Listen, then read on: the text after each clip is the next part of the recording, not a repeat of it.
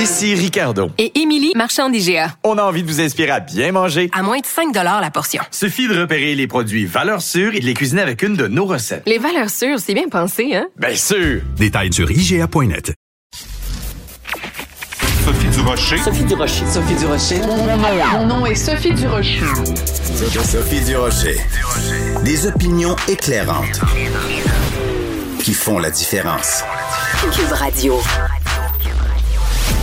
Bonjour tout le monde, bon lundi. Je ne sais pas quel genre de dimanche soir vous avez passé, mais il y a des bonnes chances que vous ayez été très très ému, soit en étant sur place ou en regardant l'hommage à Guy Lafleur euh, qui lui a été rendu euh, hier soir, ou peut-être en écoutant la finale euh, de Star Academy. La raison pour laquelle je fais un parallèle entre ces deux événements-là, qui en apparence ont absolument rien à voir l'un avec, avec l'autre, c'est que dans les deux cas, euh, on a entendu des chansons qui nous vont droit au cœur. Dans le cadre euh, de l'hommage à Guy Lafleur, on a entendu la chanson L'essentiel, interprétée par Ginette Renault, dont euh, vous le savez peut-être pas, mais c'est une chanson qui a été écrite, composée par le grand Charles Aznavour.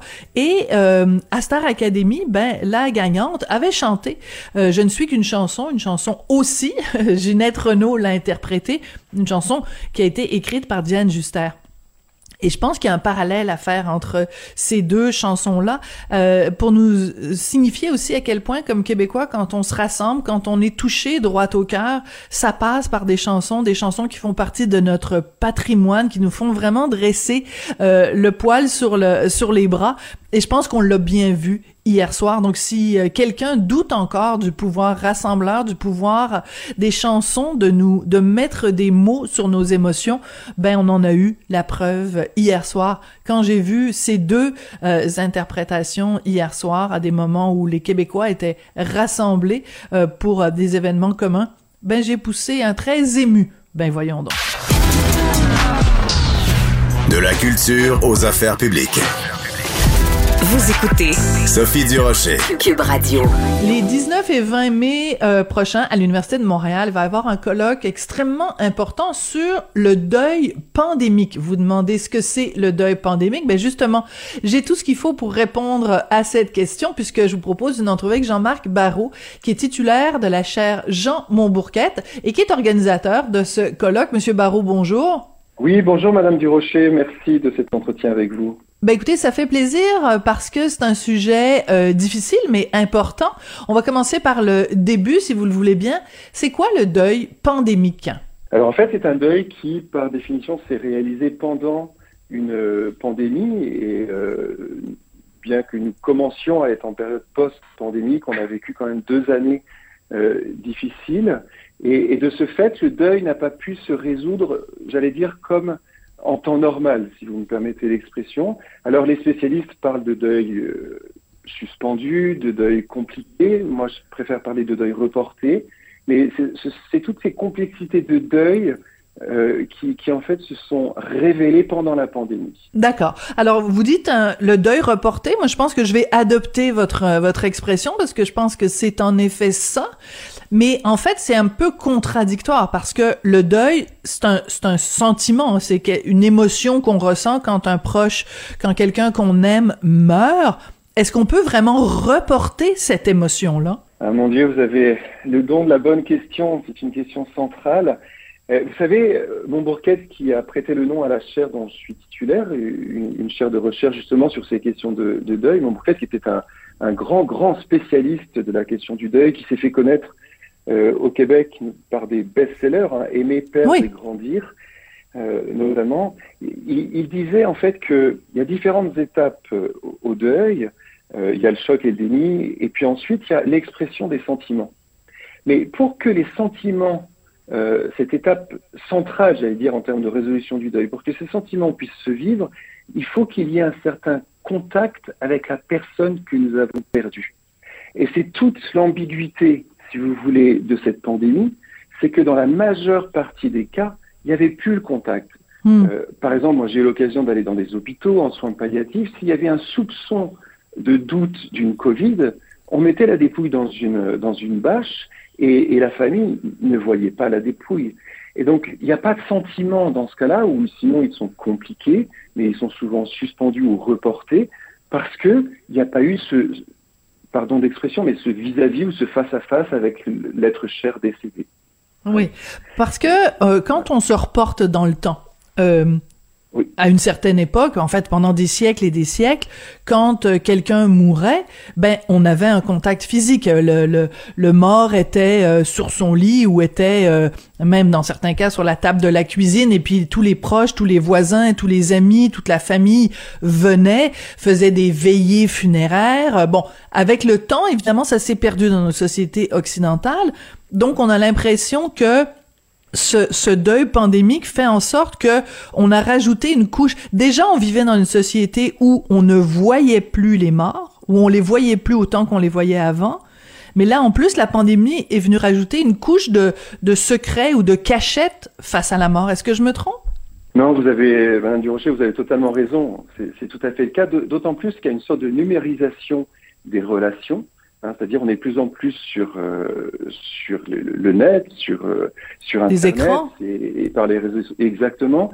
Et, donc en fait les, contacts même avec les défunts, ça se trouve beaucoup en Asie par exemple. Euh, les rituels se réalisent avec le support du numérique. Donc ça ne fait pas, ça aussi ce serait tout un sujet, mais ça ne fait pas le même effet en termes de résolution du deuil. Et puis pour faire suite à votre question, c'est toute la question des rituels. Avant, ils étaient institutionnalisés dans des églises, dans des et, le Québec s'est relativement émancipé de l'aspect religieux. Et donc, il faut retrouver des rituels civils. On voit bien avec Guy Lafleur hein, ce qu'on va vivre et ce qu'on a vu hier soir de manière assez, euh, assez bouleversante. On, retrouve des rituels pour euh, vraiment pouvoir vivre ce deuil. Le rituel est central à la résolution du deuil. Ça, c'est très intéressant. Mhm. Oui, allez-y. Non, non, allez-y, continuez. en, en, pandémie, les rituels aussi ont été suspendus.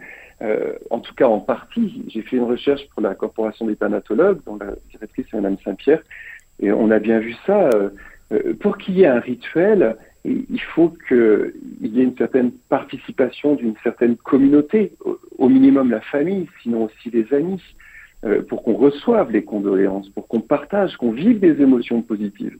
Et en Covid, ça n'était pas possible, donc ça a posé plein de problèmes, et je pense qu'on n'en est pas sorti. Hein. C'est-à-dire que ces deuils non résolus euh, sont encore, si vous voulez, entre ciel et terre. Et il faudra, c'est une vraie question de société, je pense. Oui.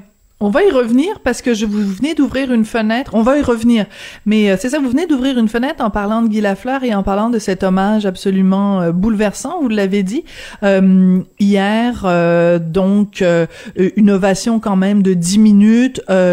tous ces anciens joueurs là qui qui étaient au, au, bord de la patinoire, on, on a vu des hommes mûrs pleurer leur chagrin de voir partir Guy Lafleur si cette euh, Guy Lafleur était mort en plein milieu de la pandémie, euh, que donc on n'avait pas pu rassembler des milliers de fans euh, dans un dans un centre belle, ou, ou par exemple là il va y avoir des funérailles nationales le 3 mai. Si ça avait eu lieu en 2020, on n'aurait pas pu faire des funérailles nationales.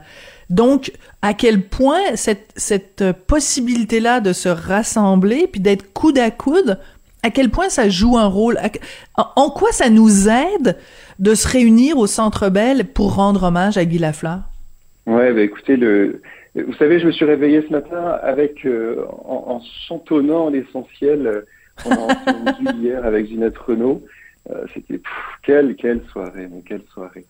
vous avez raison, on n'aurait pas pu vivre de la même manière le deuil, et peut-être que pour certains, ce deuil aurait été compliqué, voire suspendu ou sinon reporté, ce que nous disions au début de l'émission.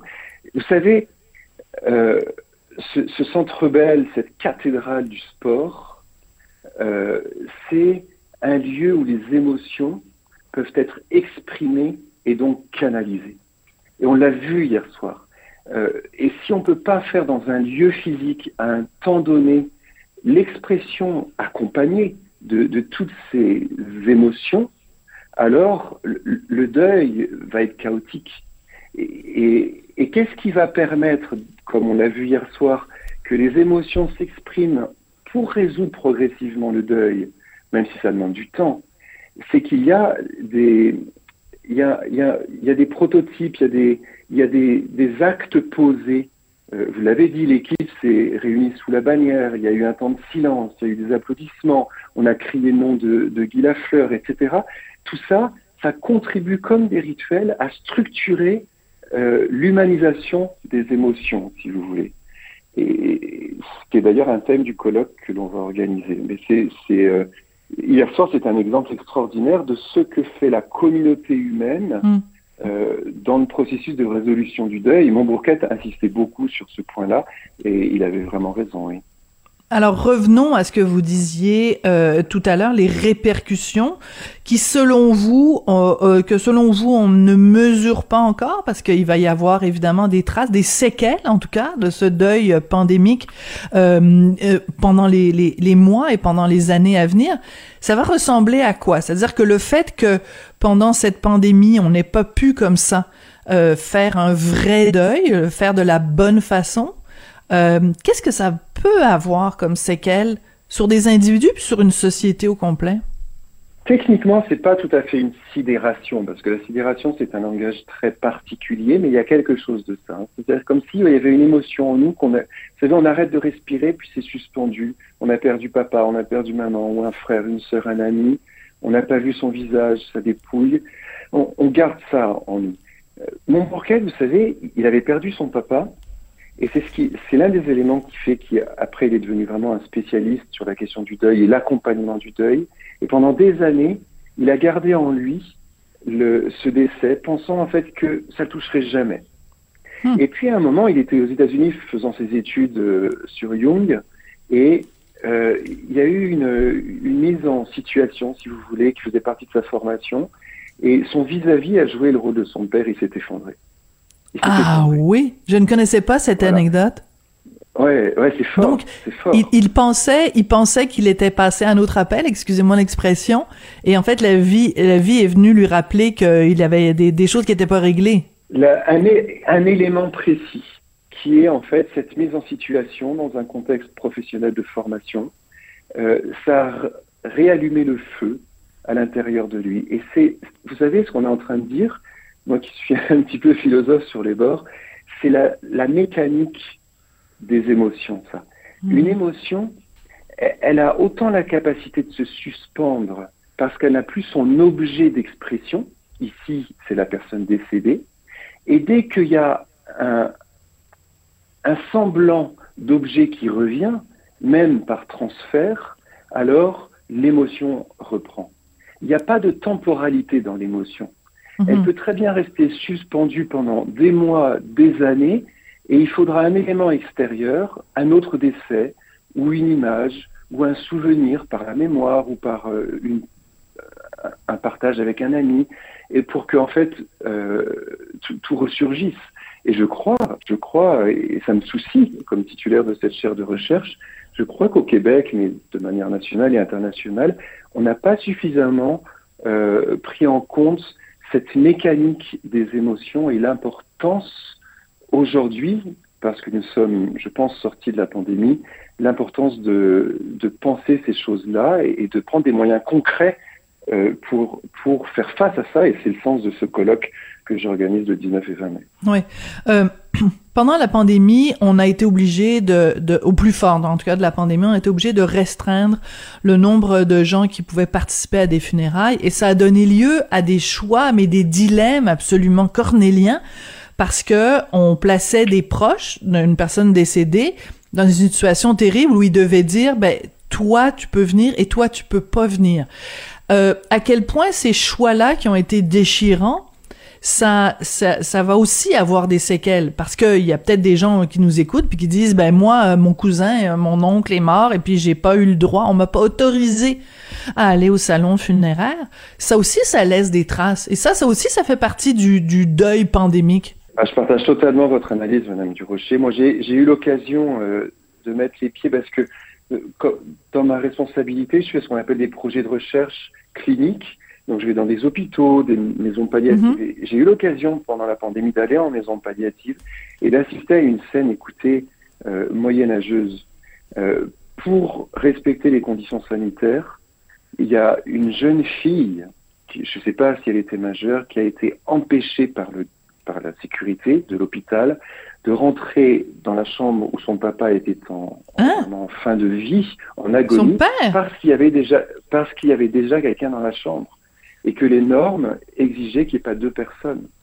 Et c'est moi, j'étais pas là pour ça, mais c'est moi qui ai recueilli euh, cette femme, cette jeune femme, qui essayait de la calmer, de l'écouter, qui suis ensuite allé parler à la direction de l'hôpital pour dire que ça n'avait aucun sens, que c'était totalement inhumain. Et qu'est-ce que, pour répondre à votre question, cet exemple nous montre que, en fait, il y a deux choses qui sont, euh, j'allais dire, euh, réalisées chez cette malheureuse jeune femme.